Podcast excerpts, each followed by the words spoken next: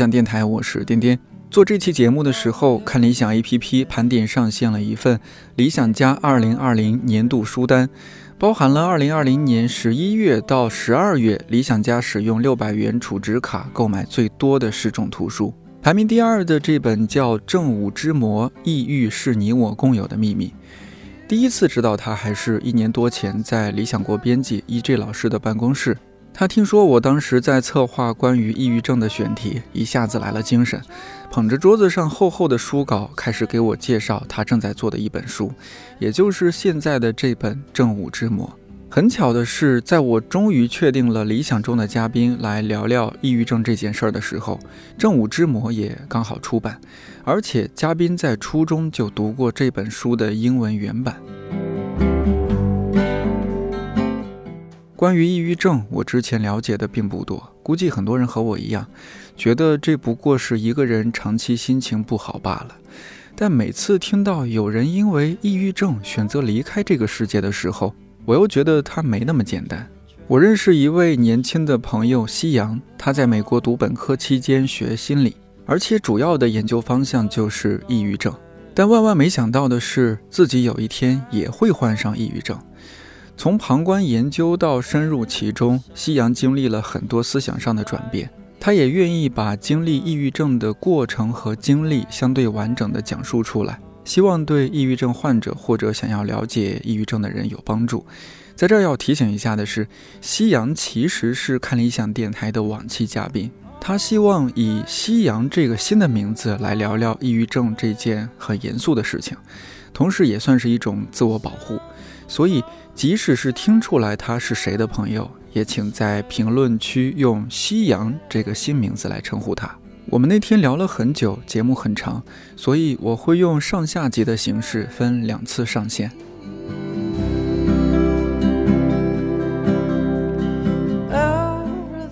公众层面上，对于抑郁症，这几年应该大家了解越来越多，因为好像很多人都会看微博热搜嘛。对这个话题说的比较多。对，微博热搜突然间，哎，你看到一个韩国艺人因为抑郁症自杀了，或者说中国的艺对，人，连续的出现这种情况，但其实这个这种热点你也知道，过得很快，就是只是那几天大家会觉得啊，这么年轻去世了，好可惜。是的，然后就过去了。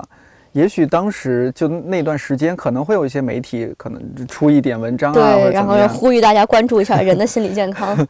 也不能说所有的这些关注都是表面的或者怎么样。我我相信肯定还有一些媒体是有做一些深入的一些报道有一些或者怎么样，还专题嘛是有。但是我依然觉得这个话题是值得大家持续去关注，不同角度去关注。是的，所以今天我我们俩聊这一期，其实上次我们俩已经录过一期节目嘛。对你。当时说那个情况，我心里是突然震了一下，就完全没想到。当时跟你说了一下，就是我确诊这个事儿。对，，因为我们认识的时候，你你还是个高中刚毕业的姑娘。确实也没想到怎么突然就抑郁了。对对，就是你在我心目中一直都是很阳光开朗、才华横溢的一个小姑娘，然后不太会跟这种病连在一起，对，完全没想到。我当时也不能说强忍镇定吧，但是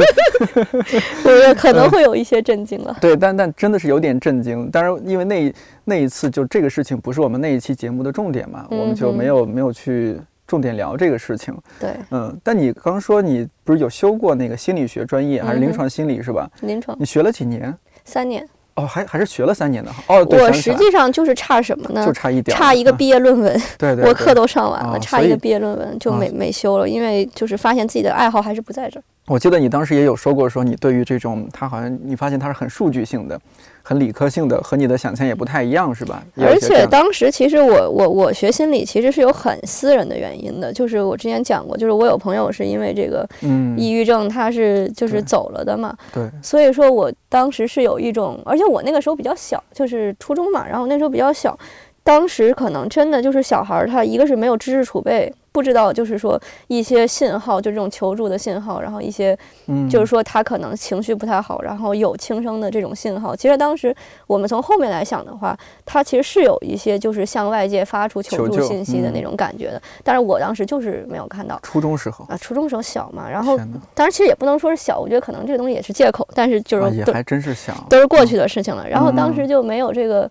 就是没有往这方面想，根本就没有往这方面想。嗯然后完了以后，他最后见的几个朋友之一就有我。然后那一次，我觉得我其实挺让他失望的，就是我当时反正着急回家吧什么的，就是他反正要找我吃饭，还是找我说什么事儿，反正就我当时就着急回家，我就真的就是跟他就是就是大概说了一下，然后就没有特别，我觉得他当时是想跟我讲一个事情的，我不知道他是不是想跟我讲这种事情，嗯和你对告别是吧？对，但是当时我就走了，就是就是很很仓促的一个告别。我觉得反正有什么事儿就过两天再说嘛，就天天在学校那低头不见抬头见的，怕这个。对，但是就没想到嘛，所以后来就知道这孩子跳楼的时候，我是特别特别震撼的，就是觉得肯定很强的自责感，就是说。绝对的，绝对就是说，就是是不是就是因为，比如说我我要是注意到了，比如说我要是听他讲一讲，嗯我们一块儿吃个饭，这这这说不定就陪过去了，就下午就可能就过去了嘛。嗯所以当时就很这个事情，就是在我这一直压了很久很久，就可能到现在都不能嗯算完全的、呃释怀的这个一个嗯事情。所以到后来，我其实也一直在想，就是说，比如说我会不断的去复盘这个事情，就是我就在想，比如说如果要是我当时了解一些心理学的这种知识的话，我会不会就有一些科普的话，我会不会做得更好？然后包括说，如果当时我的观察力细一点，我心细一点的话，我是不是就是能够同理心强一点？能不能就是说发现这个事情？所以我到后来学心理的话，其实真的是有这个原因，就是有嗯为了这个这个朋友的这个原因，觉得说是不是我能够通过去学一些东西，有点像是在不能叫弥补他，因为其实已经弥补不了他了，但是就是那种我自己在去弥补我自己的这种一种遗憾吧，嗯然后去学这个东西。但实际上确实就是学到后期的话，我发现就是说心理这个东西跟我想的确实不太一样。这个之前也讲过，我就我这个脑子真的不是学学科学的脑子。然后包括其实我也看很多抑郁的东西，然后对关于关于这个的书啊什么的，我觉得可能我不一定要通过学心理去去这样怎么样，就是我嗯其实有各种其他的了解的渠对道。，上次你也和我对，我不一定要成嗯为一个心理治疗师嘛，就是我可以成为一个就是普通人，就是其他的职业的人，但是我能够去做到支持我周围的，就是有这些困难的这些朋友，我觉得这个就应该是比较好的一种解决方式。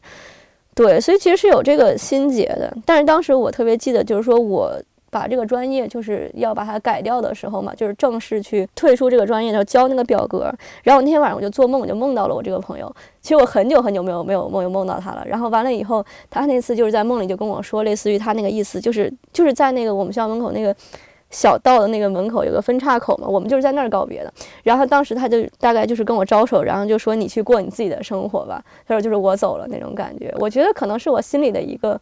东西放下了的那种，就是我觉得对，就是我对他的责任可能也也不能叫责任尽了吧，但是就是说我能做的东西确实也就是也有限，但是。可能就是说他给我的影响，就是我会对这个东西嗯特别特别的去注意，包括我现在身边的朋友，我会特别特别去注意这个事情，然后希望说，就是如果他们有问题的话，我不能说我能够救他们，就是这个心理这个病真的挺挺难，别人很难说救你怎么样，但是我觉得说我可以至少我支持你一把，就是我拉你一把这种感觉对。现在是亦医亦患，对，但是真的心理病者不自医啊，真的不自救，他他就就是你生病也很难也很难解决自己的问题。嗯，你现在还在服药吗？我停了，我我没有带到新年，我大概大概就是断断续续的，因为到后来减药的话，也是就是慢慢的一步一步减。我大概是从去年的七八月份一直减药，然后减啊减啊减，然后到包括把频率也降低，反正到嗯现在。我开年以来就就没有再吃了，但是这个东西也不好说，就是如果要是不太好的话，就是还会再吃回去。反正家里时常有所储备，对，就是看不太好的时候，我现在反正药的话，我就是我出门我也带着，就是、哦也会带踏实，就怕万一是不行的，这要在外面对吧，还开不到，嗯，对，有点像带着那种什么速效救心丸差不多有点那个感觉，揣着心里踏实。我觉得这事儿我们可以按照时间线慢慢捋一捋。对，我我们可以捋一下这个事情，对咱俩见面不多，但每次见了面，我发现都聊得很深，哎呀，都聊得非常深入，是吧？我上次深入了解了你的童年和青少年，今天要 深入了解你大学生活，对，开始像感觉是这个时间线接上了。对，挺好，我觉得。我觉得这也就是你说人这一辈子，他就是在变化当中，他不一定会发生发生什么事儿，不一定会有什么事儿发生到自己身上。对，就像你遇到这种事儿，就像是我从来没有想过我会来北京工作一样，啊我从来没想过。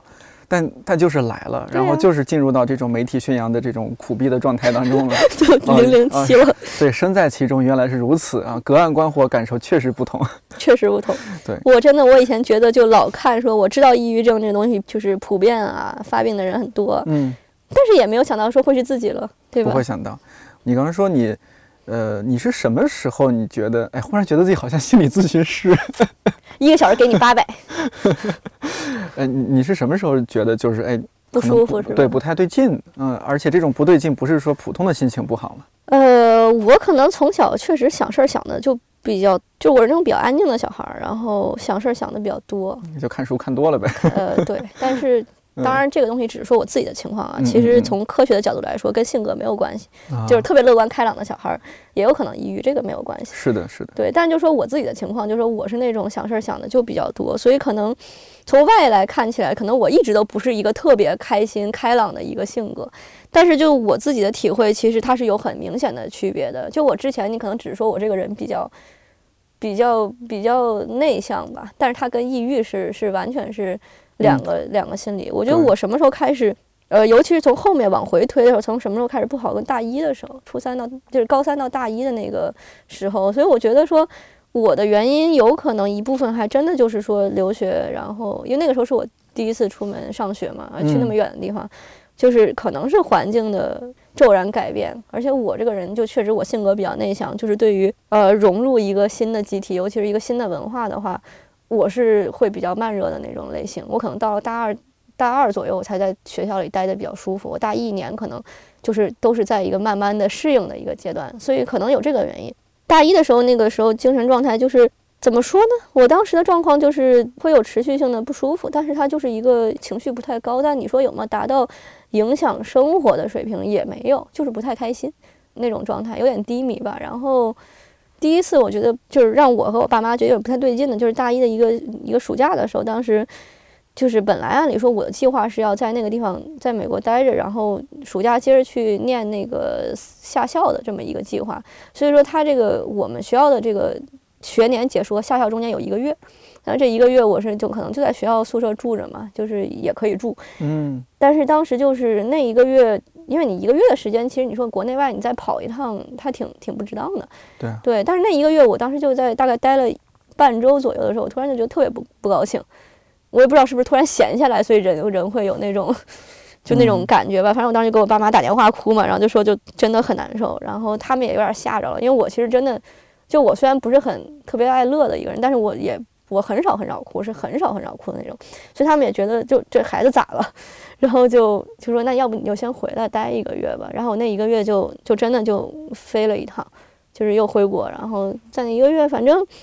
我不知道是不是回国了以后就多少缓解了一点，反正那一个月就过得就还行，在国内见见朋友啊，然后热热闹闹的，可能也顾不上这个事儿，就暂时就过去了。然后后面去上下校，然后又开学。就又回到那个忙碌的状态中，反正你就老有事儿把你往前推着走嘛，然后可能就就没有太去顾及这个事情。但确实当时的精神状态，我我是知道的，就是会有间歇性的这个小的呃崩溃啊什么的，但是当时并没有发展到说，就是会让我自己觉得警铃大作，没有发展到那个程度。我觉得可能也就是说，人嘛，他总有个适应期，然后嗯，而且我们那个地方特别冷，然后冬天也很长，嗯，有时候你早上八点出门天还没亮，然后下午四点天就黑了。你这个天天气的情况下，人自然它低落是一个生理的一个反应，所以我嗯当时也没有说就往这个这个方面想，就就也没有觉得有那个问题。当时就去过几次学校的那个校医的那个心理咨询嘛，反正就也就那么回事儿吧。这个咨询的事儿可以一一会一会儿慢慢掰开了讲。好我，这个东西也也也也挺复杂的，对。嗯然后反正大一大二就就那么过去了，大二然后大三结束了，涉及到一个新专业的问题。然后我虽然转专业是三年之后才转，但是我就是去那是正式放弃前面的专业，但是我去修第二个专业、第三个专业，其实是已经很。就那个时候就开始上课了嘛，就是大二结束的时候就开始开始上课，所以我当时课排的就非常紧，就相当于我心理的课还在上，但是我也开始上我自己其他学科的这个这个课程了。他当时就比较忙，然后大三就整个过得就特别的紧锣密鼓，没日没夜吧。当时日常熬夜两三点都算都算是就是睡得早的，就特别特别正常。对，因为课多，然后加上本身这个是外国人嘛，我英语也不是那种特别好的那种人，所以说去学他们的文科的话，我是需要更长的时间去去做这个阅读和写作的，就比较辛苦。然后大三回去，对我真正的就是说出现那个大的崩溃的那个，就是大三的下学期，我们有一个就是小学期一样的一个，大概就是四五月份左右的那个时候，当时就是开始出现那种几次那种情绪特别大的那种。就你属于走在路上莫名其妙开始哭，又没有没有任何原因，就真的没有任何原因，也也没有什么考砸了什么，就是一个生理性的一个流泪一样的感觉，特别难以难以去，或者说有时候有个原因吧，比如说当时拧一瓶盖，然后那花纹没对上，坐那哭了俩小时，我都觉得说这个事情，你是觉得会会觉得它非常的不可思议，就是不就一瓶的花纹吗？但当时就是有一种。我连这个事情都做不好，我这个人简直是一无是处，然后就是那个打击就特别特别大的感觉，对，所以就当时整个的心理状态应该说是不太正常的，所以才会被这么小的事情就是一下子就打击的，觉得特别难受。那时候开始出现一些躯体躯体化的症状嘛，其实抑郁症它其实是一个会会表现在严重的话，它会表现在身体上的，就它不只是说我心情不好，心情不好只是一部分啊。我当时出现了一种，比如说呃食欲食欲减退嘛。就是不想吃东西，然后睡眠特别紊乱，有时候是失眠，就是睡不着，但是更多的时候是睡不醒，就是那种，比如说我嗜睡有点，对，有点嗜睡，就是那种我一天能恨不得就是睡能睡十二个小时，但是我就是休息不过来，就是睡完了以后比没睡还要累，因为睡的时候会一直在，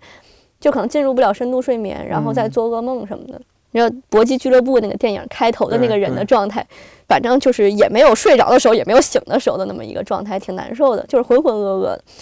呃，当时我严重的时候是，我早上也不是早上，可能是快中午吧，醒来的时候我是看到天花板在转的，然后觉得这个东西要砸下来的那种，就很恐怖的一种感觉。其实我我也讲不上那个东西到底是说幻觉还是什么，就是可能你整个人的那个头晕呐什么的，加上这个，它有点这种感觉吧。当时就觉得挺吓人的，对，确实是有时候觉得挺吓人的，遇到这种情况。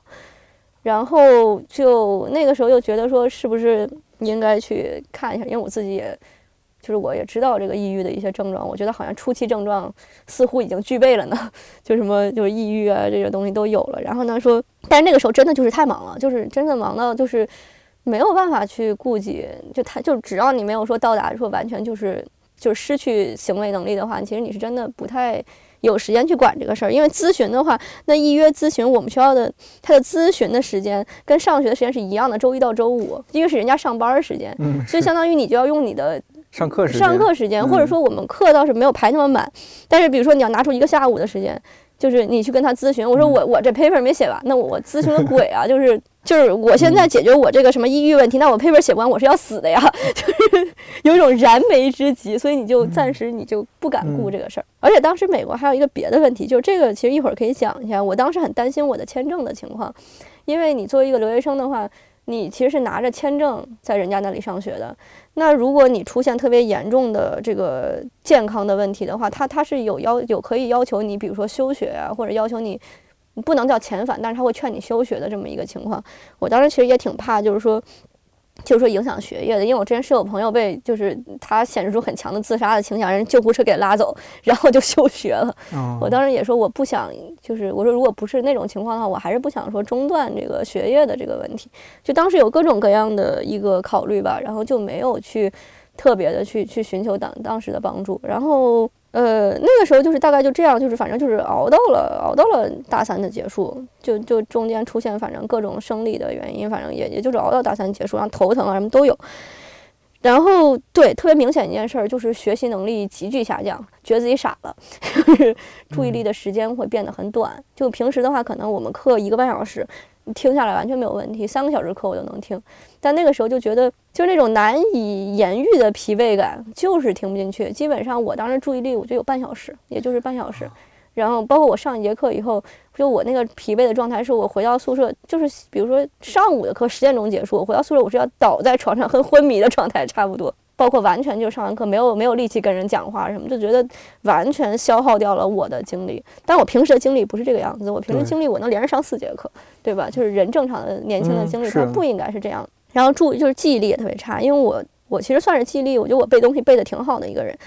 就是经常别人讲这些东西我都会记得。但是当时就是忘事儿忘到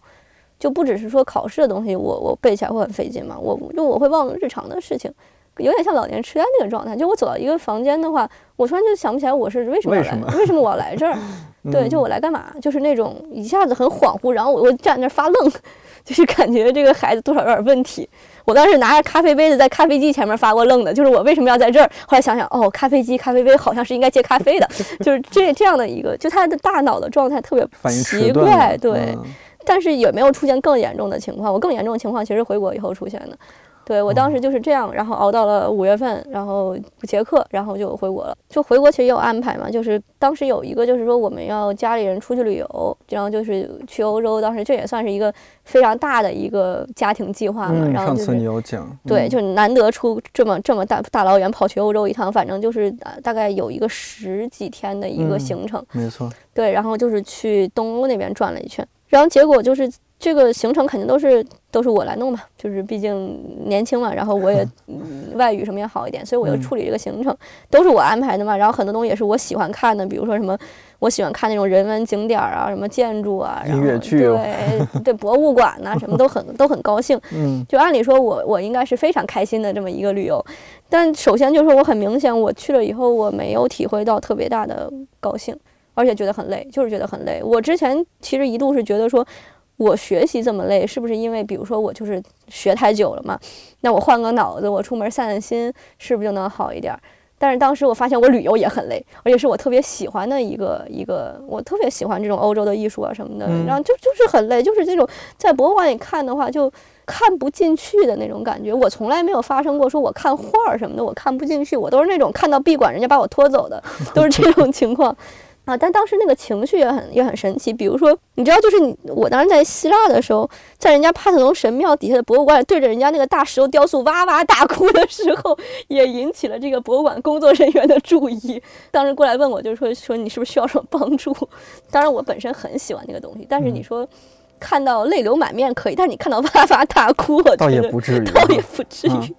对我当时其实也是也是那个情绪，它就是不太不太正常，对，然后嗯就就真的很容易就是这种出现这种被 trigger 到的这种情况，所以当时就我也很，我其实自己有点难受的点在于，我其实一直很寄希望于这趟旅游能够让我散个心啊，高高兴高兴一点，但是发现就是没有，就这个是很。就是也让我有点紧张了，就我觉得说，好像可能不是一个暂时的学业压力造成，它可能是，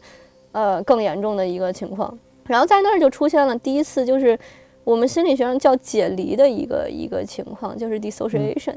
它其实也不能叫抑郁的一个症状，它就是一个单独的比较严重的一个一个性质嘛，就是一个一个一个症状，就是它有专门一种解离解离性的疾病。然后解离的话，呃，极端情况就是人格人格分裂的这种情况。解释的解，对，然后离是离散的离，离散的离对，解嗯离它它严重程度就是最严重的极端情况就是人格分裂。然后我当时那种感觉是什么？就是我们在那个布拉格的，它应该叫圣维特教堂，我记得那个教堂特别特别漂亮，一个当地的主座教堂，哥特式的建筑。哦，我最喜欢哥特式的建筑，所以按理说当时就我在那儿看的还是。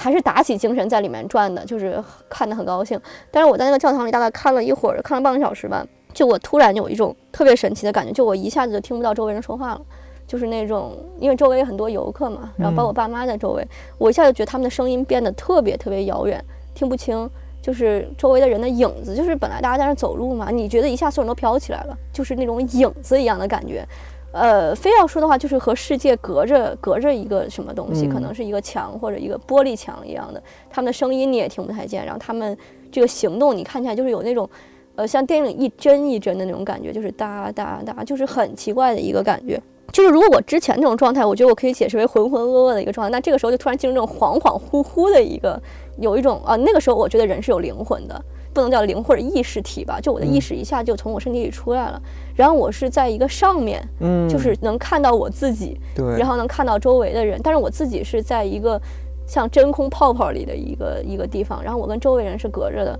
就是我看自己就会觉得像一个其他人，就是嗯发生在这个人身上的这些事情好荒诞，很很荒唐的一种感觉。当然，这种荒诞感是特别特别强的。呃，那个感觉比较吓人的点在于，就是你突然失去了真实感，然后你走路都觉得就是踩不到地的那种感觉，那一下子是把我吓着了。我爸妈说他们当时喊我来着，但是我是没有这个记忆的。他们就把我从那个地方带出来嘛，然后我们到广场上，就教堂门口那个广场那个椅子，就坐在那儿歇着。但当时我整个那个状态也是，就迷迷瞪瞪的，就就就就被领过去，反正坐在那儿。然后当时的那个状态是我听不太清周围人在说什么，但是我脑子有一个很尖锐的一个声音，就是那种尖锐的警笛或者什么那种很大的那个那个很刺耳的那种声音在脑子里。就那个事情大概持续了，我在外面可能歇了有小一个小时，对，然后才慢慢的觉得。啊，魂魂儿回来了！我觉得我爸妈没去叫魂都不错了，然后就回来了。然后，但是整个那个状态就是就是一身冷汗的那种状态，很疲惫，然后很很很力竭的一个状态。解离是一个挺危险的事儿。你比比比如说，你想象一下，你在你在马路中间，你突然发生这种情况，这多可怕！有可能出现车祸吧？就这种解离的这种情况，它其实很危险。然后在当天晚上还是第二天晚上吧？哦，没有，是在后面了。就是去布达佩斯了以后，当时就有一天，反正又是一个很小的事情，然后我就一下情绪就很崩溃，然后反正回旅馆哭了俩小时吧。我爸妈也也觉得这个情况好像。好像不是很正常了，对。然后我当时就跟他们说：“我说我觉得我这个，呃，回国我没有很直白的说，但我说我觉得我回国的话，应该去去找一下咨询或者找一下专业的帮助。就是我觉得这个情况好像不是那么简单。你说的比较委婉，但是其实你心里已经有一些。我其实大概知道是怎么回事了，对，就这种症状都出来，我其实大概知道是怎么回事了。无非就是说你给我开哪种药的问题了。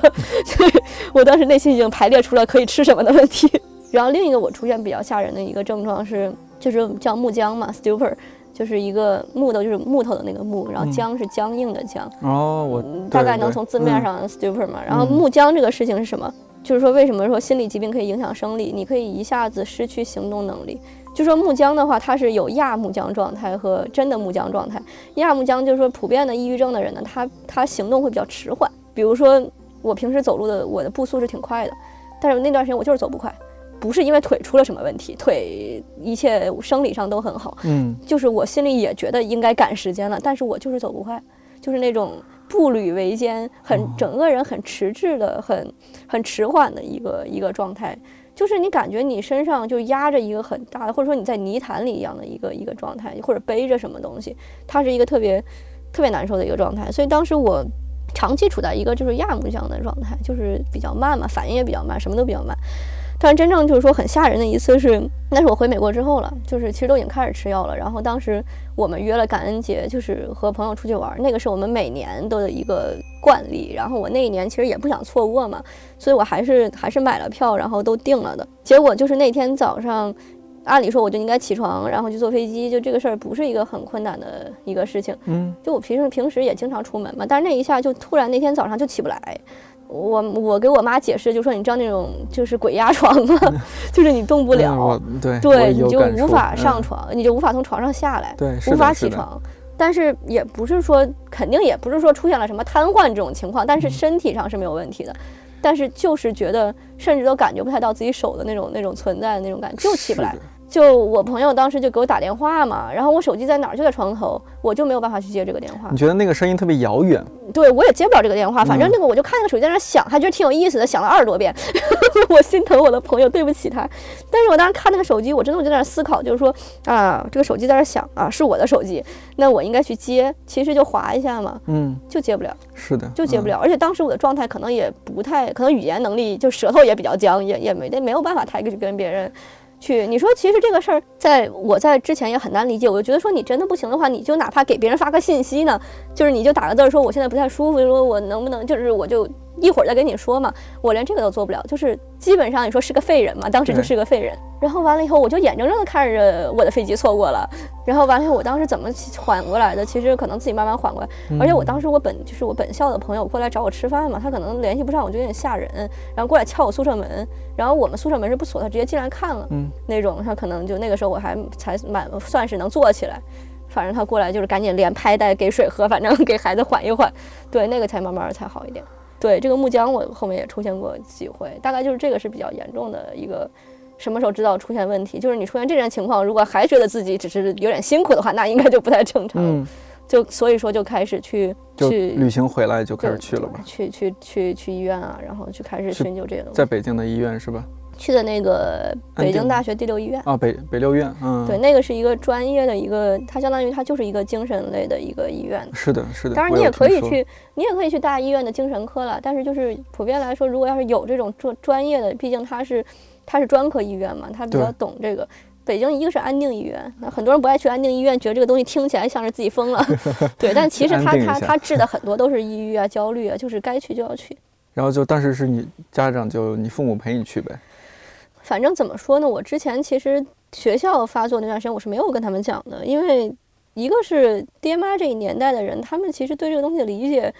他他确实需要一个时间来去理解这个东西怎么回事儿。他们那个年代对抑郁症可能就听过这个词儿嘛，就是心情不好，觉得对，就是嗯他真的他对这个东西，因为那个时候没有这个教育，你也不能怪他们。嗯然后完了以后，我们家呢，其实我们家的饭桌讨论，因为我之前学心理的，嗯而且我有朋友这样，我其实很感兴趣这个话题。我们家饭桌讨论已经经常出现这个话题了。嗯，比如说我爸妈读一个新闻，这哪个明星就是怎么样，然后我们还会聊一下。然后他们可能刚开始也会有那种很很常规的反应，就是啊这么年轻怎么嗯怎么有什么过不去，就是有什么过不去。对，然后我说他可能不是说想不开，我说他可能是抑郁抑郁症这种情况，他可能嗯是生病的问题。对，就是也有过一些科普项的这个餐桌讨论，所以说我觉得我爸妈这个基础已经非常良好了，就是打过很良好的基础的情况下。而且两个都是高级知识分啊，子哦对，我觉得嗯他们其实你说他们能不能理解，就是他们也都能理解。我跟他们讲很多事情，就是说我说这个东西就跟你感冒发烧一样，他真不是说因为就是你做错了啥你感冒发烧，对吧？他们那时候已经能理解说抑郁是一个生理性的疾病，他不是说因为比如这孩子就特脆弱，或者说就就事儿特多，他不是这个原因。但是即使在这么好良好的基础上，就是我还是当时很很犹豫给他们讲我不太好，因为我觉得说。呃，别人家孩子是别人家孩子，呃，自家娃是自家娃，就是说，他可能可以理解说啊，这个明星或者说这个小孩儿他是怎么样，但是你说到自己身上的话，那真的就是人听到负面消息的常规反应，心理学上讲的吧，第一个就是否认，第二个就是愤怒嘛，就是你肯定会出现这种情况，，而且尤其是自家孩子嘛，对呀嗯那那就是慌嘛，都肯定慌了嘛。嗯。然后我当时那个状态，我又在美国，隔的大洋彼岸，我说我让这俩干着急，就别说我最后没咋，然后这俩急出病了。对，那可不行，对呀、所以嗯我当时我就真的是，其实，在国外小孩多少多少都有点那种报喜不报忧的。我当时就没辙，然后就跟我爸妈，反正我说这个东西如果要是真的发展到这个情况的话，早说晚说都得说。对，然后我就跟他讲了这个事情，我说凭借我的直觉 和一点点知识储备，我怀疑有抑郁的可能。嗯，说那我说那就要不就去这个，我当时都没有说去医院嘛，我觉得这个东西对家长来说刺激可能比较大。咨询，对，我说咱咱们找个，就是我说找个咨询什么的去嗯聊一聊。然后我爸妈确实就慌了，尤其是我妈就很慌，就是那种哦家长真的她哎真的慌。我跟你说，这个东西什么都懂也没有用，自己家孩子那就是心头的这个宝，那真的出点任何问题，你感冒他都着急了。所以当时他一下子他就是那种，他就开始进入那种哦，我说的第一个状态，否定的状态，是不是学习压力太大了？回国休息休息就好了。是不是你周围的朋友抑郁的？因为我周围好几个朋友就是抑郁症都确诊了，是不是他们都抑郁了？然后你看着他们，你想着想着也觉得自己就是也抑郁了，嗯是不是受到了影响？是这病是传染，啊，对 我当时就传染性疾病，然后完了他说那是不是你学心理学多了，就是自己开始不是有那种医学生，大家就是开玩笑说，你看一些罕见病都觉得是不是我，一看这症状我都具有，说千万分之一我也具有，对号入座嘛，对，嗯对号入座嘛。我妈说会不会是你心理学多了你就对号入座了？然后说反正就是你知道吧，不愿意那能承认嘛，能想到的各种嗯理由嘛，然后这个都有，然后说是不是只是最近不太好啊，就不至于说抑郁吧？就就怎么就怎么就抑就怎么离奇的就抑郁了呢？感觉从小到大也也挺顺的呀，就是也没有什么、挫折呀，对呀，怎么突然就就原生家庭对呀、啊说你说你看张国荣抑郁症，他是有他是有很多的什么原因啊什么你怎么就抑郁了呢？就是就各种东西就出来了，然后肯定是有这么一个阶段，然后回来旅行回来，当时也跟我爸妈就是常聊过几次，但是其实我就我说对于跟父母的这个沟通，我是有就是我自己的经验啊，就是第一，你千万千万。不要轻易放弃，就你一定要有一种长期战争、长期沟通的、长期沟通的一个心嗯态。就是说，没有父母，你像我父母基础这么好的情况下，对啊，哪怕甚至我都知道有那种心理就是心理大夫的孩子抑郁的时候，他都有这个阶段，他可能就是短一点。嗯，对，就是说你知知道什么事情，但是你你爱孩子这个心的话，你真的很难去控制，说你去对想说，哎，应该没有那么严重吧？身份和立场不一样，自我安慰的这个，个东西都有。嗯所以说你一定要做好准备，就是说，如果你父母一下子出现了一些，呃反就是这种反弹啊，或者包括一些出口一些不是特别合适的话的话，就是要要要有一个心理预期，就是说都有一个家庭去接受的状态。但是还有一个事情就是说，这个中间一个长期沟通，但是最重要的是自我保护，因为你人在那个情绪状态下。你自己可能处在一个很崩溃的状态。如果你这个时候告诉父母的话，其实它是有风险的，就说你父母的这个反应，他可能会加剧你的你的情况。所以说，你选择什么时候跟父母说，我这个相当于是半被发现了。但是说你选择什么时候跟父母说，就是这是一个很重要的一个地。比比如比如说你自己特别严重的情况下，然后你又知道你父母可能在你的评估中可能又不是那种会一下子就是给你特别多支持的情况下，你最好可能真的是往后延一延。就是放在一个你自己状态可能更平稳一点的情况下，你能跟他去拉锯，能跟他聊的时候，要不然你自己状态特别差的时候，如果他这个再给你来个雪上加霜，但是他可能也不愿意啊，但是就是有这个可嗯。能，所以说自我保护其实是一个更重要的，然后就是长期沟通，是，对，然后我们当时经过了一个挺多的，反正就我有有劲儿的时候，我就跟他聊一聊呗，大有概劲儿的时候，大部分时间真的就是嗯。我那个状态，我还聊天儿，我天呐，就是人都快嗯。人都快不成了，还聊天儿，对，但你这种情况，你刚刚说，比如说和家长沟通这件事情，呃，我倒觉得说，一方面你和家长，就家长他有一个接受的一个，对他也需要一个时间，对他也需要一个时间。另一方面，我觉得自己也要自我保护，或者甚至你可以自己先去悄悄的去看一下医生，哪怕你找朋友陪你，对对对，先不用告诉家长嘛，对就是因为这个会耽误病情嘛。对，尤其是就是说，嗯你对于自己家长是一个什么样的家长，其实就跟家长对你是个什么孩儿是有谱的。你对于自己家长是个大概是对这个东西可能是什么态度，你应该包括你可以试探一下。你如果看实在不行，你比如跟他聊一聊抑郁症新闻，一看我天，这孩子就是对不起爹妈，那你就先别讲了，没必要，真没必要。你先把自己稳定住，是，就这个一定还是要先保护自己。但反正我们当时聊过一些，然后我爸妈肯定自己也不是说我纯靠我劝怎么着，他们自己互相也两个人也聊嘛，也也嗯互相劝，就他们还是很就是可能半个月左右吧。哇，然后我妈就是她自己很主动的去给我挂了六院的号，其实六院号嗯不好挂的，就是嗯我我妈还是费了挺提费了一些力气给我去哦挂了六院的这个号。就我妈也去问了一些人，她就觉得说。咨询好像还是不行，我觉得我们应该去大医院，就是正规的，我们嗯看一下医疗。对，因为他们也是那种比较相信科学的那种嘛，就觉得嗯我、我既然他接受这个东西是一个疾病的话，那我们就要去大医院看。就花了半个月接受这个事实了。那接下来我们要用科学去对，战胜我们要用科学去战 胜它，我们要去大医院了，然后就就领着我去了北京的这个北大六院，对，就这么一个嗯过程。然后其实在这个过程中呢，他们还有一种有点怀疑，就是说孩子是不是还是想多了，但是就是 看着情况似乎又比较严重，我们嗯以防万一，或者我们就看一看嘛。结果当时去医院的话，就做这个诊断。就是其实心理疾病它主要的就是说确诊这个过程还是靠面诊，就是说你需哦要去观察你这个人的状态。心理疾病吧，它再怎么说是生理上的变化也好怎么样，它毕竟还是一个心理疾病。就是说，就是你测那些所谓的数据啊，数据什么的，两个人的数据可能一样，但是一个人的反应就是更严重，就是嗯它是有个体的很大的差异的。它不是说，就包括你像什么感冒发烧都是，那同样的流感，那有的人就是直接发烧躺下了，有的人就还行嘛。对对对他要看你自己的情况的，嗯所以他医生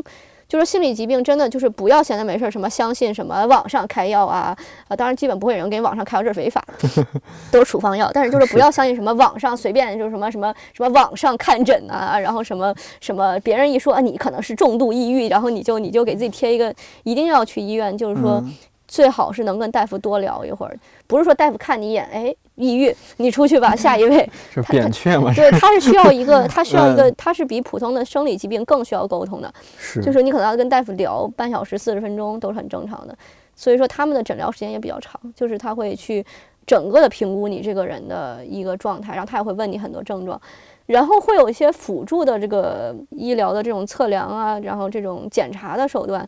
但是那些就是绝对是辅助手段，比如说它有一个最辅助的手段啊，这个东西叫抑郁自测量表，嗯，一般你去了医院的话，你会做这个东西，一个是抑郁自测量表，一个是焦虑自测量表，因为这两个东西，反正抑郁、焦虑它也蛮重合的。就前面的叫 SDS depression 的那个嘛，后面是 SAS anxiety，嗯就这两个他会给你做，但是它叫自测量表。你就你听这个自测，是不是就觉得它不是一个特别科学的，也不能叫不是特别科学，但它就是说它只能做一个参考。是，对它这个量表？是个怎么回事呢？就是嗯二十道题，然后每道题它有一个四个选项，它它会给你一个情况，比如说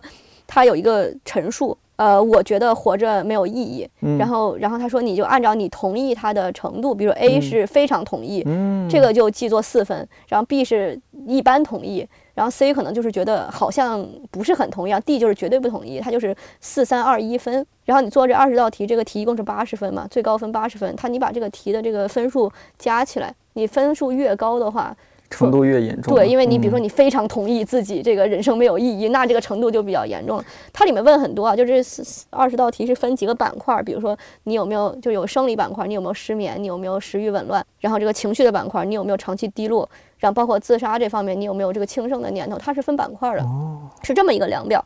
呃，基本上如果你是一个二十到四十分的话，就就就你大部分题答都是一分或者两分的话，那你就属于大家会把它归为正常人范畴。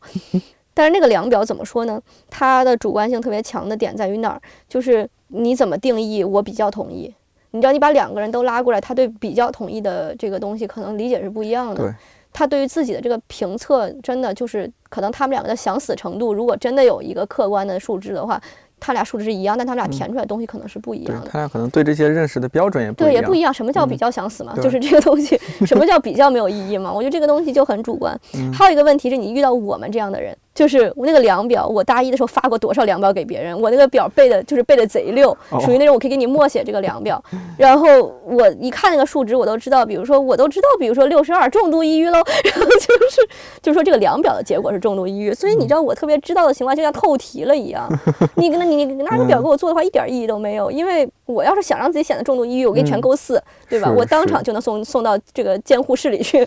就那个东西，我觉得我做的话，我已经尽量告诉自己，就是呃我真实的想法是什么样。但是因为我太知道它的机制了，所以就很就是很难，真的很难。我最后做出来结果，反正应该是我我抑郁那个表达了个六十多分儿吧，嗯，答了个重度，然后焦虑可能答了个中度。这是我尽量说我让自己客观，但是这个就是你有这个背景的话，很难去。很难去做这个东西，我说这个量表真的就是我我手里一摞呢，嗯就是真的很嗯难，对，但是我也知道它是参考，所以我就提醒一个什么事情呢？这个量表在网上很容易找到。你在家闲着没事做这个量表的时候呢，不要把自己吓着。如果你做出来一个情况比较严重的话，你做出来一个重度抑郁呢，引起重视是应该的。但是你因此就确认自己重度抑郁，那那那倒是倒也不必。倒也不必。对这个量表，它真的是主观性的一个东西，不要嗯太就是依依靠它。主要我还是要看这个面诊的这些东西，就是量表嗯这个东西，就是可以做一个参考。但是因为我现在太多看到网上那种，就是你测自测抑郁症，我说这要自测要医院干嘛？我天，你在家自我诊断算了。这 对有这个问题。然后还有就是做几个检查，一个是脑血流，它就是其实就是。经颅多普勒就是那个有一个像帽子一样戴在你你上面那个一个网状的那个东西，经颅多普勒，它测嗯的是你这个脑内这个血流速度，哦就是说，它测这个通过来看你大脑的一个活性啊，这种这种情况。我当时就是脑血流低频嘛，就是整个那就低落呗，对，就是减嗯减慢，就是你血流速度就慢。这个就说明可能你大脑就不是特别活跃，处在一个抑制的一个状态。就这个也是一个参考的标准。当然不是每个人都会出现，有些人他抑郁状态，但他大脑其实没有什么变化。就这个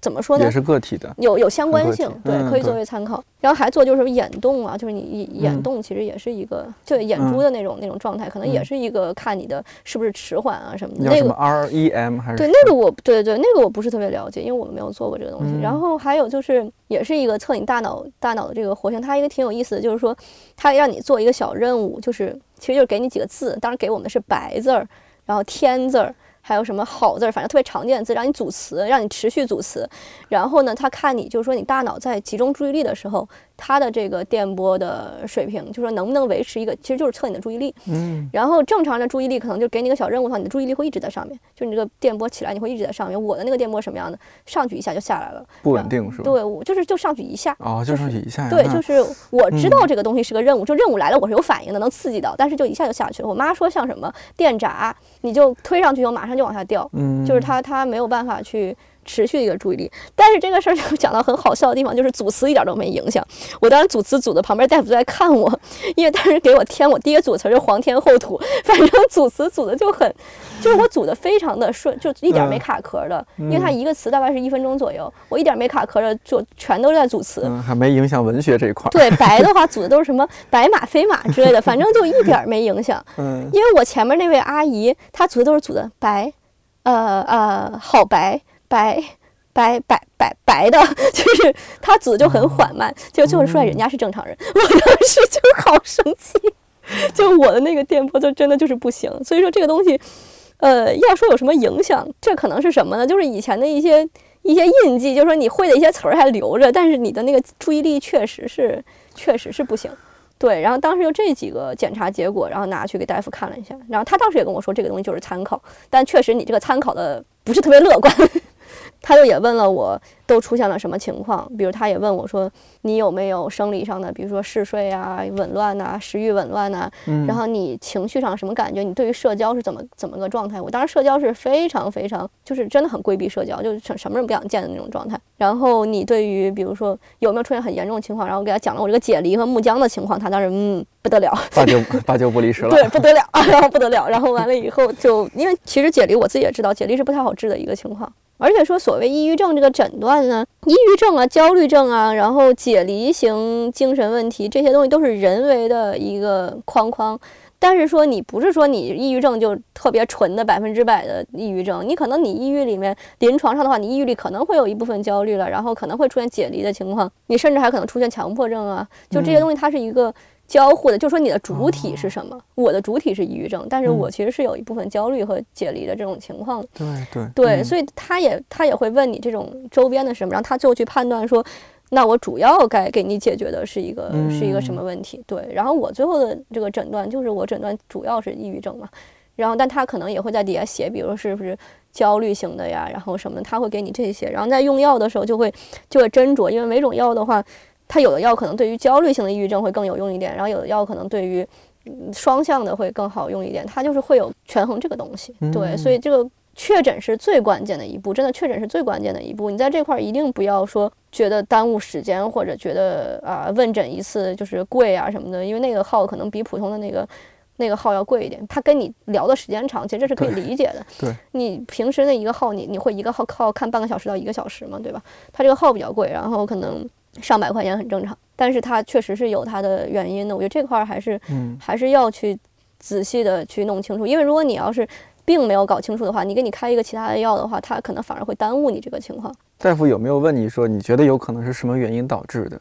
没有总得有个原因吧？没有，其实这个事儿特有意思，因为当嗯时，呃，我觉得当时北大六院挺好一件事儿，我就很感谢我那个大夫嘛。然后他就是当时，他一直都是在问我，比如他说你你愿不愿意你爸爸妈妈随诊，就是陪诊。嗯，在旁边？对对，嗯他其实就是问我，他说你你愿不愿意你爸爸妈妈在旁边听？就他说如果你不想听，就是你可以自己跟我讲，我觉得这个就蛮好。当然，我觉得我哦爸妈那么焦虑的情况下，我还让他们都听一下吧，要不不定怎么想的，所以我就让他们在旁边听了。啊 然后对，然后他包括他中间也一直在，就是他一直在问我怎么样怎么样，就是他是在问就是我的情况，而且他是那种很倾听的那种，很专业的那种倾听，他也不会说去去随意的评判你怎么怎么样，然后说。或者说他也不会直接下判断说啊你这个就是抑郁症，你这个就不是。他说的就是很委婉，他说你这个可能会有抑郁的倾向，然后我们在临床上的判断可能是嗯抑郁症哦很严谨。嗯对他不会说很很讲说啊，那你不是抑郁症，你就是胡思乱想，你出去吧，就不会有这种情况的。他说有些人呢，他跟我爸妈解释说，有一些人他可能临床上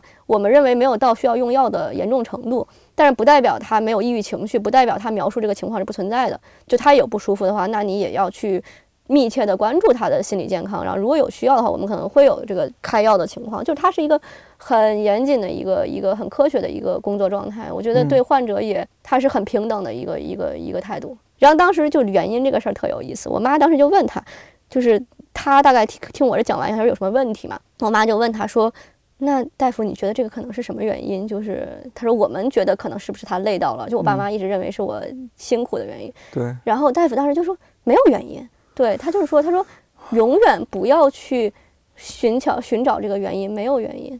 就是这个说法，我之之前上学的时候，包括什么，我也经常听到，就是说，不管你是作为患者也好，还是作为他的陪伴人也好，你不要去追问这个原因。从我就是学习的角度来说是这样的，就是你说其实人的这个抑郁情绪吧，他其实人都会有不高兴的时候。比如说你考砸了的话，你要是还是很乐呵，可能说你这个人没有没心没肺，这人也有问题。我对你遇到一些事情，你心里就是你遇到一些该不高兴的事儿，你不高兴，这个东西不叫抑郁症，你就是正常，很正常，对情绪反应。但是为什么抑郁症会成为一种病？就是因为这个东西它已经到达了说它不正常。为什么不正常？因为你没有原因。你你像我当时拧个瓶盖，然后没对对齐花纹，这个东西叫一个原因吗？值得在那哭俩小时吗？我当时整个人精神就崩溃了呀！就是那个瓶盖就花纹，我天哪，这没法过了，就这种感觉。所以它其实就是没有原因。然后完了以后，那个大夫当时跟我们后来就是又因为去去去复诊过很多次，跟他比较熟了，就一直聊。他就说你抑郁呢，就是你一直去。追寻这个原因其实是没有意义的，你就老在想说。比如说，为什么是我？他其实就是变成一个这样的问题，就是为什么是我？你比如说，你说，嗯，说白了，就是你从受害者身上找原因是很奇怪。你比如说，你说说到可能这个东西不能完全类比，但比如说你说性性侵的或者这种这种受害者，对，你你去问他为什么是你？是因为你没穿好衣服吗？还是因为说你举止怎么样了？我觉得这个东西是非常非常不正确的一个一个想法，对吧？这个东西就是说白了随机砸下来的，凭啥是他？我也想问，凭啥是他？对吧？没有没有，不是你。自己做错了什么？他说，其实抑郁呢，特别强烈的一个心态就是自责和过度的自省。那你如果要是去追寻原因，实际上你就是在这个死循环里你还在自责和自省，可能会有一些影响，比如说童年阴影，这样重大的这个打击可能会有一些影响。但是你不能说把这个东西轻易的归类到说就是这个东西导致了我的抑郁症。就是说他生病的话，所有的疾病它都是一个复杂的呃生理社会的一个环境的一个综合影响嘛。你去拼命的溯源，其实，其实对自己是不好的，而且包括你作为陪伴人也是，你不能去溯源的话，相当于你还是在怪他，就是是不是因为你之前这事儿没做好，然后或者啊，当然我爸妈当然也不是怪怪我，他们是怪自己，是不是我们在什么时候没有做好？就是他会说是不是我们哪里做错了？他们一直在问大夫说，是不是我们就是养孩子养的就是。就是明白吧？那育儿的时候出现了什么问题，大夫说就也你们也没有必要嘛，就别到时候你们俩也抑郁了。其实就是说没有必要去去寻找这种原因，真的是没有原因。所以你指的这种，或者说大夫指的没有原因，是指这个原因很复杂，你没法说。没法你如果究竟起来，你真的会把自己绕进去，反而是不利于你。你就变得像找借口一样。对，你就只是说你现在出现这种情况了，咱们就有病治病，是吧？学术上现在。是什么？怎么说的？有生理的原因，就是有基因的原因，有生理的原因，有社会的原因，有环境的原因。我说那不就是有所有原因吗？对。我说我要是能回答你抑郁症是的原因是什么，那今年这个诺贝尔医学奖就应该颁给我，就真的就是别人都靠边站，就应该颁给我，这多么重大的一个发现！是，没有人知道，现在没有人知道，所以不要去纠结这个东西，有病治病，真的有病治病。那给你开药的话，就是我我有听说过什么百忧解啊什么，因为伏羲听。我背那个表背的那是想死，原来三十多种药我们要背的，一共有三十多种药吗？就是可以治疗的更多更多更多。我们我们背的只是常用药，其实抗抑郁药蛮多的，主要四大类。呃，我吃的那个是最常见的那一种，就是叫我们叫 SSRI，就是一个呃无羟色胺的一个，就是它是一个神经递质的再摄取抑制剂嘛。实际上就是说，呃，在科学的这个研究上来说。其实大家到现在不知道抑郁症的脑内的这个真正的这个源头是什么，就是找不到。可能现在有人就是说做出实验说，好像跟某几个基因点位有关系，但是基因点位它就是基因点位嘛，你会不会触发这个情况，会不会发作，它其实还是因人而异的。说大脑内到底哪儿哪儿说一直说跟大脑说有改变，但是到底是哪儿不知道。现在唯一发现的是什么呢？就是说你这个有一个呃神经递质，就是我们叫 neurotransmitter 的一个东西，就是它叫。呃，serotonin 无羟色胺嘛，这个东西它是一个管理你的睡眠啊，然后食欲啊等等一个兴奋程度的这么一个一个神经递质。然后现在的研究就是发现呢，如果你提高这个东西的这个 level 的话，它其实对你的抑郁情绪是也可以得到缓解的。但它之间是不是一个呃，是不是一个因果关系？不是，它是一个就是相关相关的一个关系。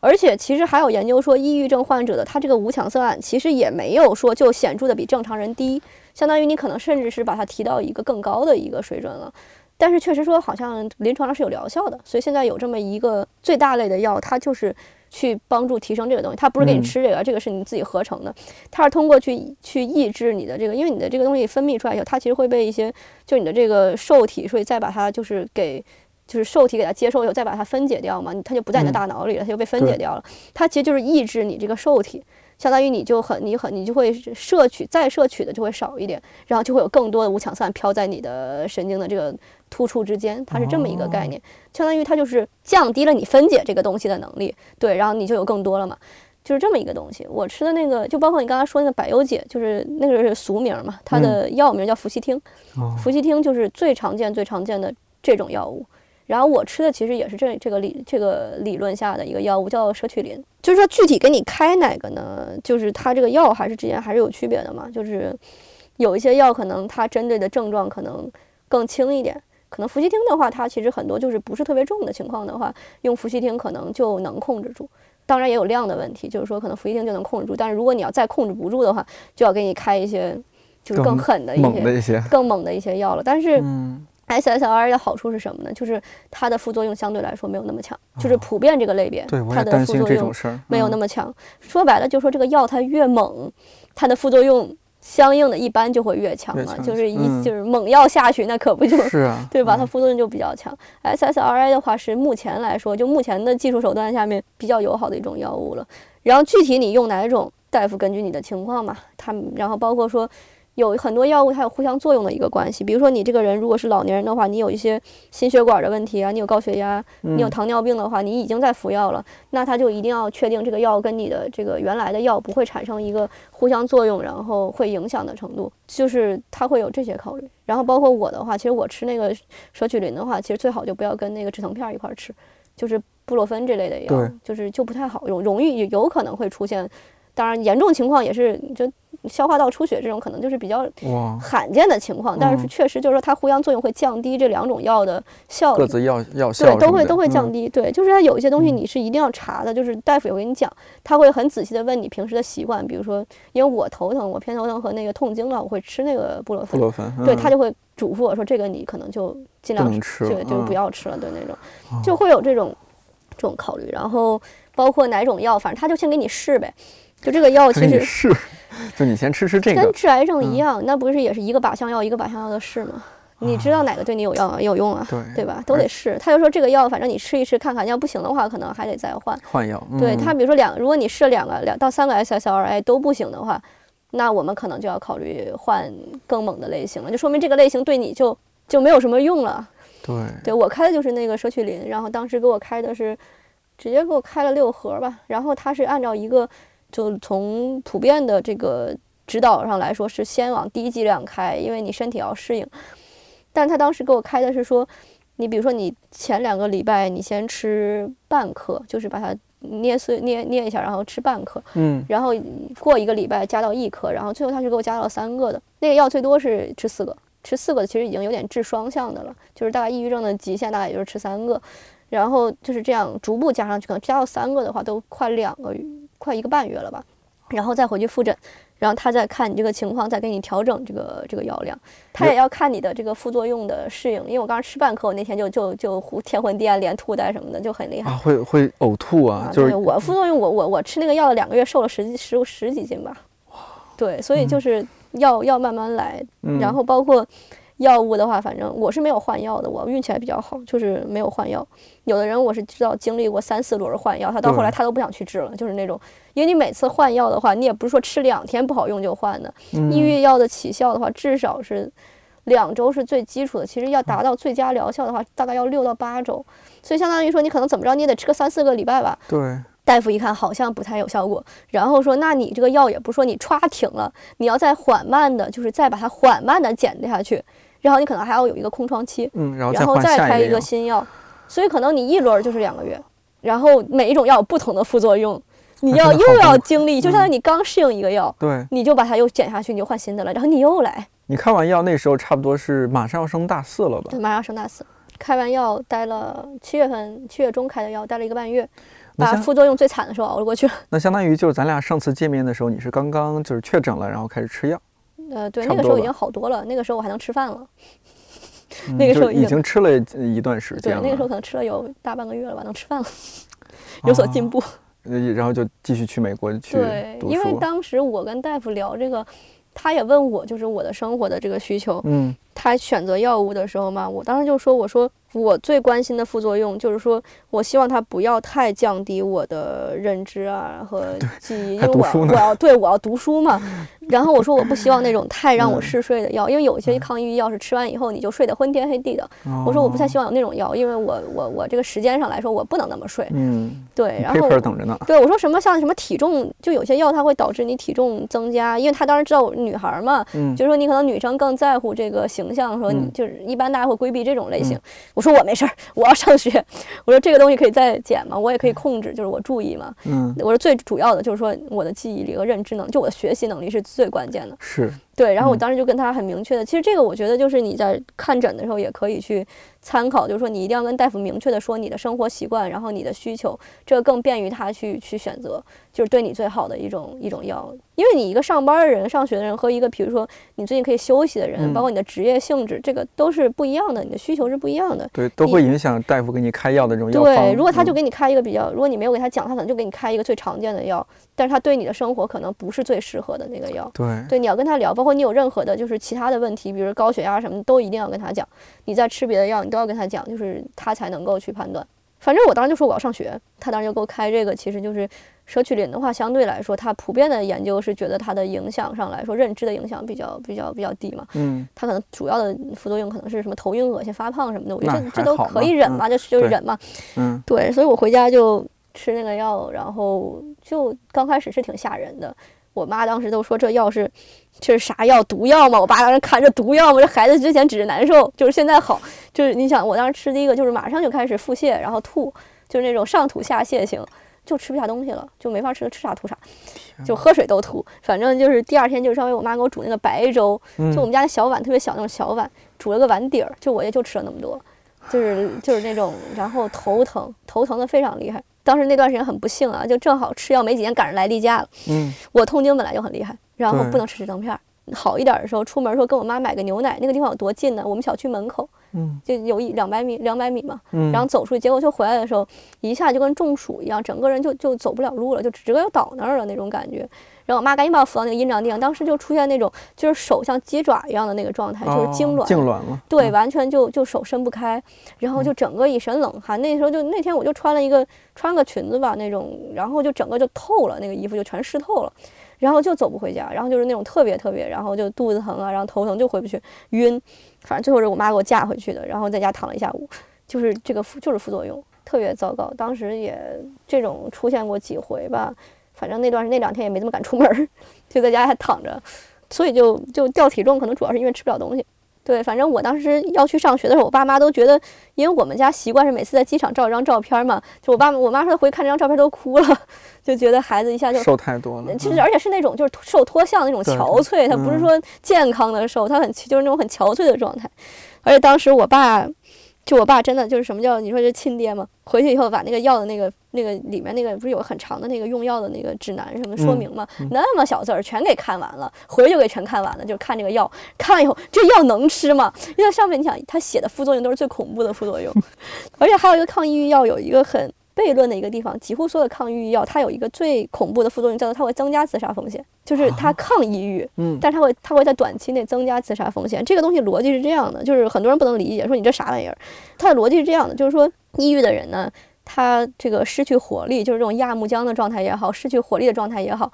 你想死，但是你没有这个力气去实施嘛？因为你要自杀的话，你也得有个计划，你也得爬到楼上去吧。它是有一个，你没有力气，你想你连下床力气都没有，你咋死？嗯你根本就没有这个能力。但是抗抑郁药吃上以后，一两个月内，你的活力突然提升了。这个时候，如果你的情绪什么的没有得到特别大的缓解，你这个想死的念头可能就可以付诸实践了。它是这么一个原因。所以说前面几个月也要看着，嗯，但是是有、这个、但必须得经过那个阶段。呃，对，就是因为你的情绪什么的也是慢慢调整嘛。你刚开始确实说你把你的机体活性提上去了，呃，那是啊，你得小心他这个突然获得了这个能力之后，有这种有这种企图。对我爸当时看第一行就疯了，就是啥玩意儿啊？就是什么增加自杀风险，还尤其十八到二十四岁。我爸一看，哎，好像在这个区间里呢，说这个东西怎么办？那你不得在家先多观察一段时间，再去美国吗？有没有请个假什么的？当时有考虑要不要休学，因为确实我吃药开始到上学也就一个半月，然后完了以后，当时我有考虑休学，但是我们学校休学呢，反正你要休的话，至少一学期起，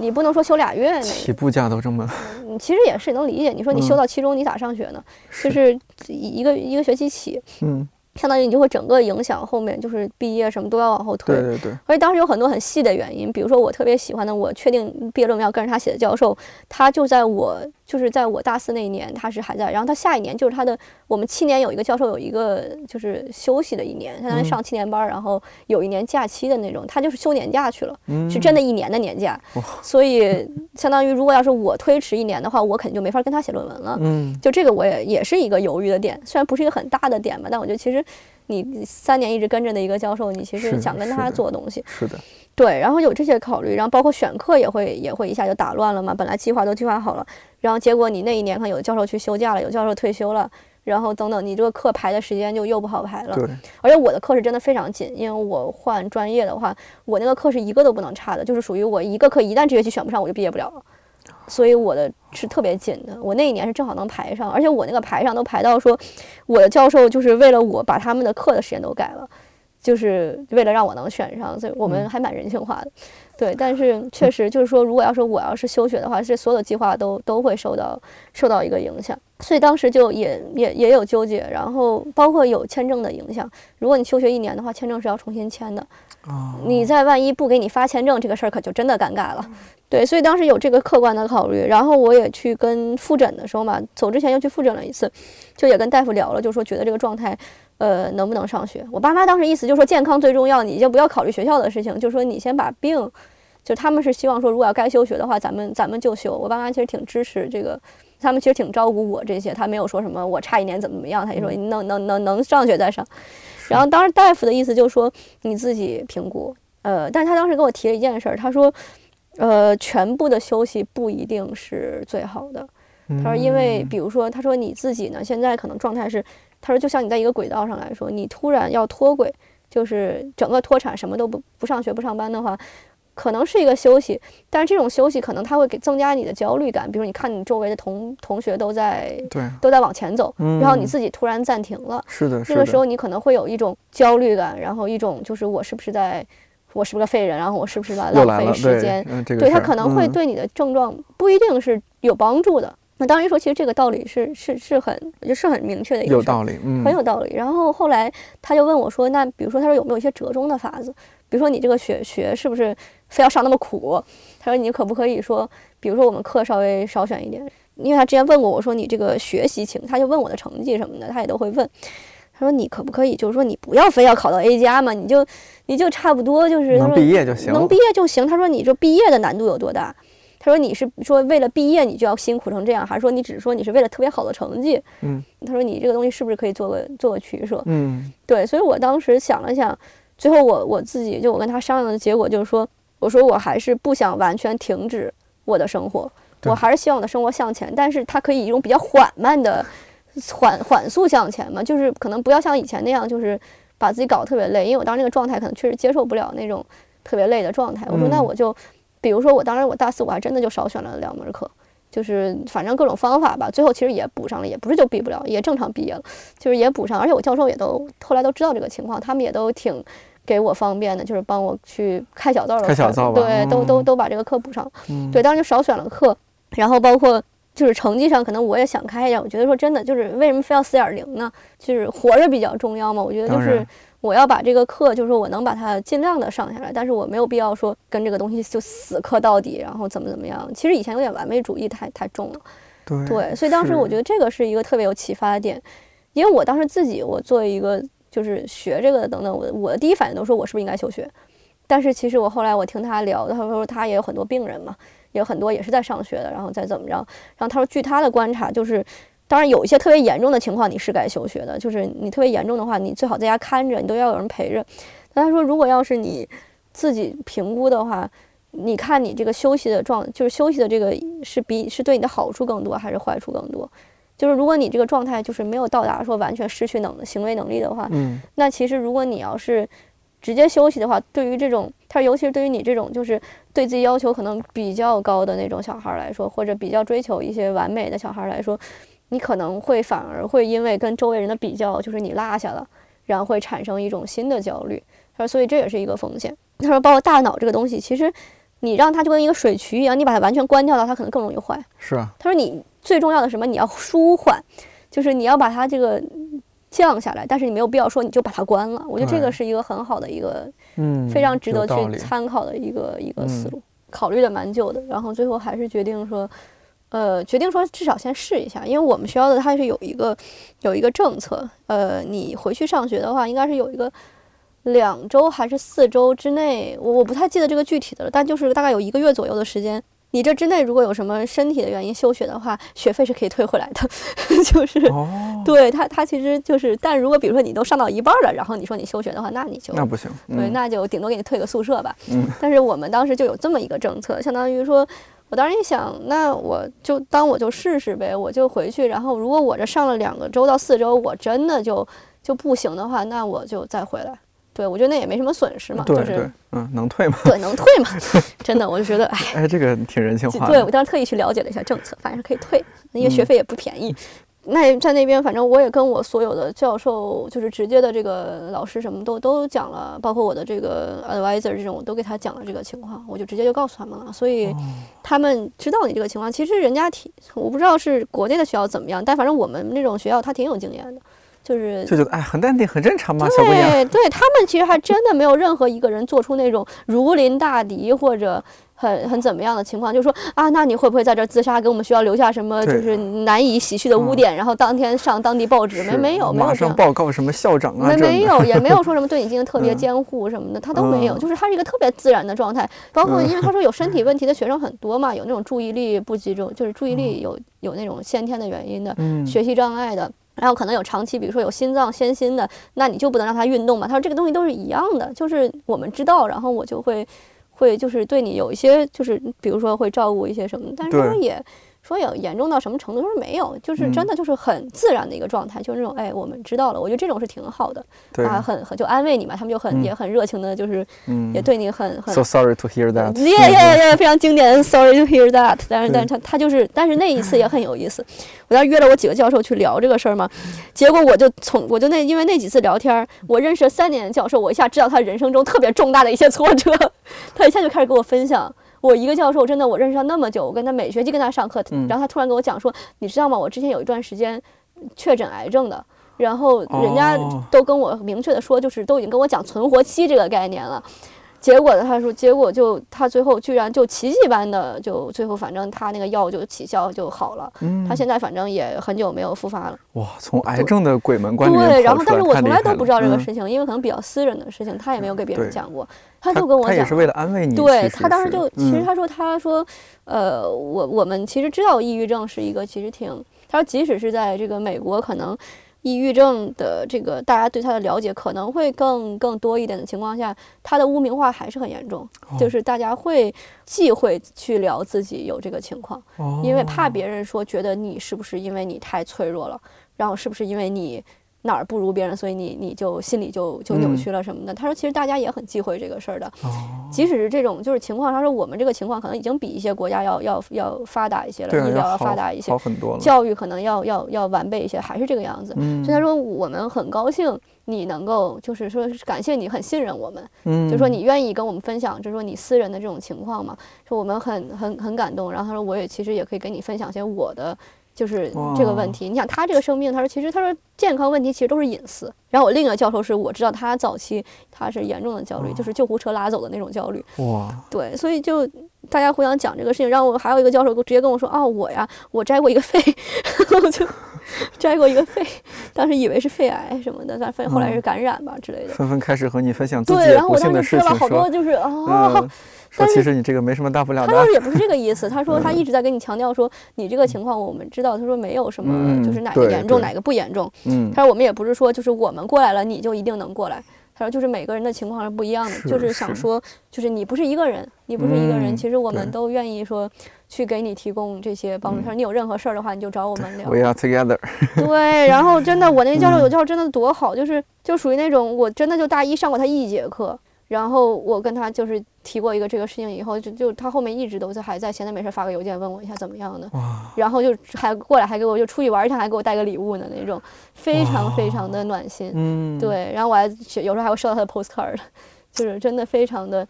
我觉得他们是真的就是在在在很不仅在教书，而且真的在在在育人，在在帮嗯助你这种。所以当时我的一些老师们知道以后，他们就是一下子我也很轻松，因为我觉得就我也不用在你们这儿必须要装的怎么样。他当时很明确的跟我说，你上课难受了，你其实都不用跟我打招呼，你拿包就走就行。就是因为他理解，就是说抑郁可能会有出现，比如说崩溃或者一下子就是待不下去了木。浆啊什么，对，他说那你就拿包你就走，对或者他说你你跟我暗示一下什么的，我都可以暂时就是我们比如说因为课中间就是休息一下很正常，然后说我我就是把你领出去什么的都有。真好。对你包括到后来就是我们当时。发展的就是到大四下学期的时候，其实那个时候我觉得有的教授你要是随手提一句的话，按理说随口提他应该都忘了这事儿了。嗯那时候都下学期了，但是当时不是开始有疫情嘛？国内那个时候疫情比较重，就是武汉那个时候疫情比较重。嗯，然后我教授知道我有家人在湖北那一带，然后哦他知道这个情况，然后完了以后，当时美国呢疫情还没有发展起来，就他还是在一个刚刚开始出现一些病例的嗯一个情况。然后完了以后，当时就大家也因为这个事儿嘛，就开始关注新闻，大家也开始聊。然后那个教授他是艺术类的教授，他就是说开课的时候，反正因为新闻大事儿嘛，他说跟大家说两句这个这个疫情的事情。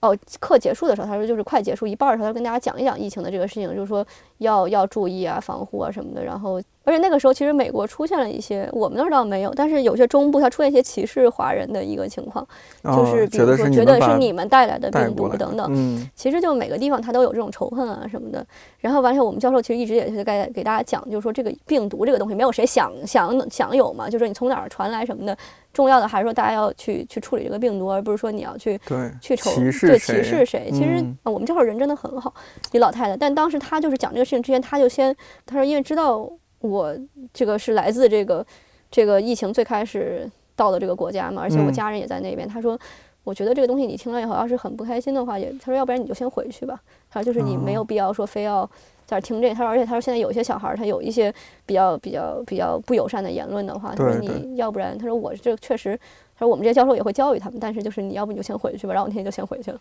哦，对，其实当时确实就，因为我们当时刚开始还有一些人就是他们会开这个玩笑的嘞，就是我们当时在开那就在上古希腊语的课，然后讲那个，因为古希腊语的讲那个《伊利亚特》，它开头就是它的这个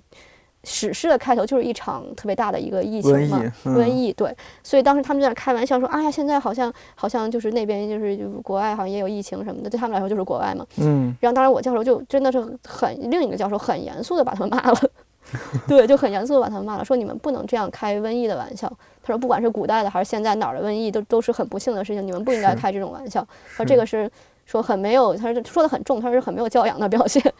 对，哦就是把他们骂了。所以实际上我觉得真的挺好，就他们对于这些事情是有一个是有一个认认识的，包括他会去照顾我的这个，可能更更额外的照顾我的这个情绪。包括我中间就是有有两次还是三次吧，就是起不来上课嘛，因为我会起不来赶飞机，我也会起不来上课。对，虽然在吃药，但是反反复复起不来上课的话，我就是有时候当时都没法给教授发邮件的。他发现我这人不在的话，他会他会来问我，嗯，就是一个是他下课就给我就给我发邮件，他说他不是说什么你没来上课，你是不是想扣分儿？他是那种 你是不是有什么有什么不舒服，是不是需要什么帮助，然后什么的。我教授嗯还有过来特意来看我的，就是他下班他特意到我们宿舍来看来看说孩子怎么样了，然后他甚至还要了我很好的朋友的联系方式，就是说如果要是有什么紧急联系人嘛，对，他说就有事儿嗯的话，比如说他可以联系我，然后因为他说就是说你们还是孩子嘛，在他们看来就是虽然是成年的大学生，但都是孩子。嗯，他说就我们还是成年人，就是说你需要任何帮助，尤其你是国际学生的话，需要任何帮助，我们本地的话，我们这些人，我们这些成年人是可以帮你的，包括去医院什么的，我们都更明白是什么流程。他就是他说你可以把我作为你的紧急联系人，真好，对，包括他嗯说你爸妈就是要是联系了都可以找我，他说就是跟你爸妈说你在这儿还有我，嗯就真的很好的一些人，对，所以我就当时就在那边，还是得到了很多的这个这个支持的，所以当时上学的话也没有觉得很就是很难，真的很难，但是也没有就到上不下去的程度，最后就是可能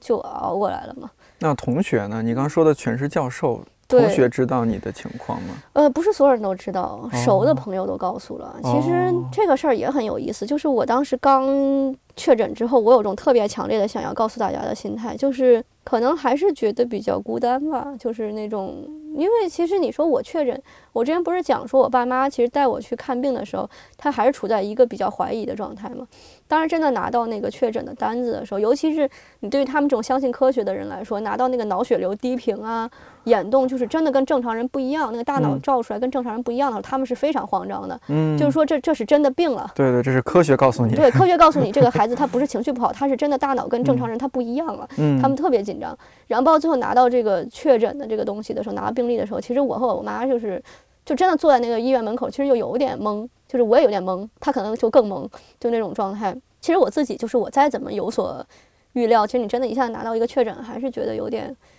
是也不能叫是种打击，但是是就是盖过就是盖章了嘛，那种一下子就就盖章了，对盖章了，就觉得嗨，之前可能也有点想法，就是说可能休息休息就好了，现在发现好像嗯 休息不好，，Winter is coming。对，所以其实挺挺挺那什么的。然后当时就这种情况是想告诉大家的，一个是就是自己的这种孤独感吧，就是想要嗯去让大家知道这种情况，想要关注你吗？也不是想希望别人关注，就是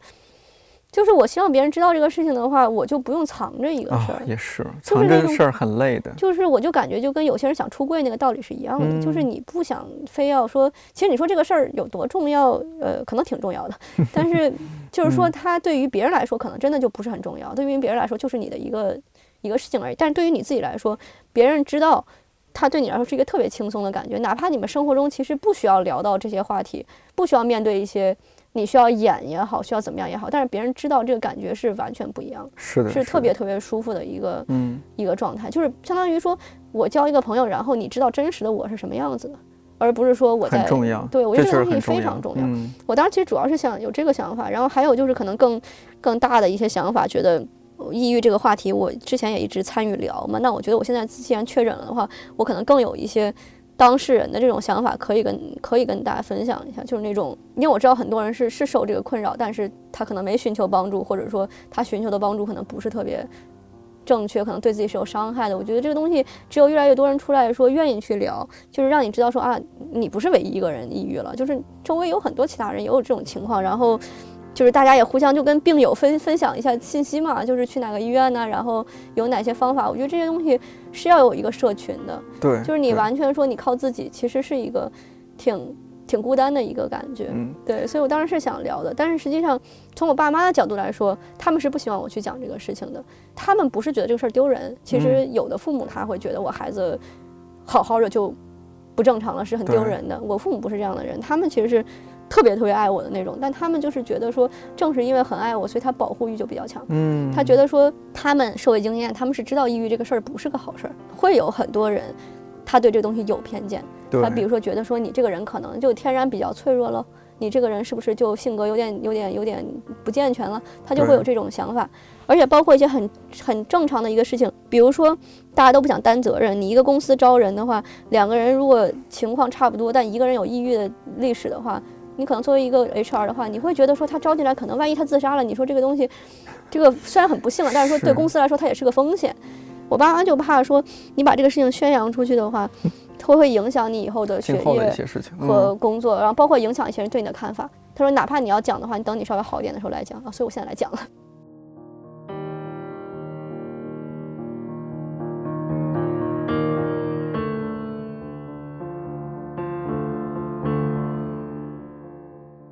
夕阳讲的当然是很个体的案例，也只能代表他自己。但我们一致认为，这种个体的叙事非常重要。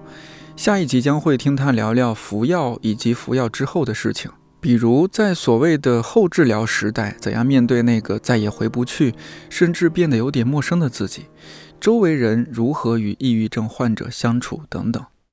I'm getting rid of all my clothes I don't wear. I think I'm gonna cut my these days I don't feel like me. Mm.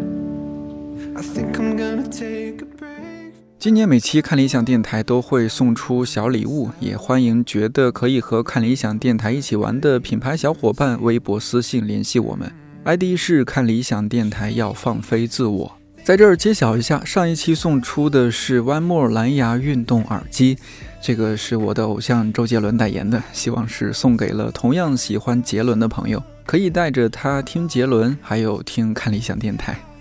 这一期要送出两份礼物，一份就是节目中提到的《正午之魔》，抑郁是你我共有的秘密。一 J 老师不仅是这本书的编辑，而且还负责了内文制作。相比西洋读到的版本，这一本新增了第十三章，而且在和作者确认之后，一 J 老师订正了原书中的一些小错误。这本书我已经读完了一大半，个人感觉是一本在抑郁症方面非常值得参考阅读，甚至值得收藏的书。另外一份礼物和诗歌有关，具体是什么会在下一期揭晓。参与方式同样是在看理想 APP 的本期评论区留言。这期最终会根据留言质量选出两位朋友，希望我们今年都能有好运气。感谢您的收听，看理想电台，我是颠颠，祝你早安、午安、晚安，我们下周四再见。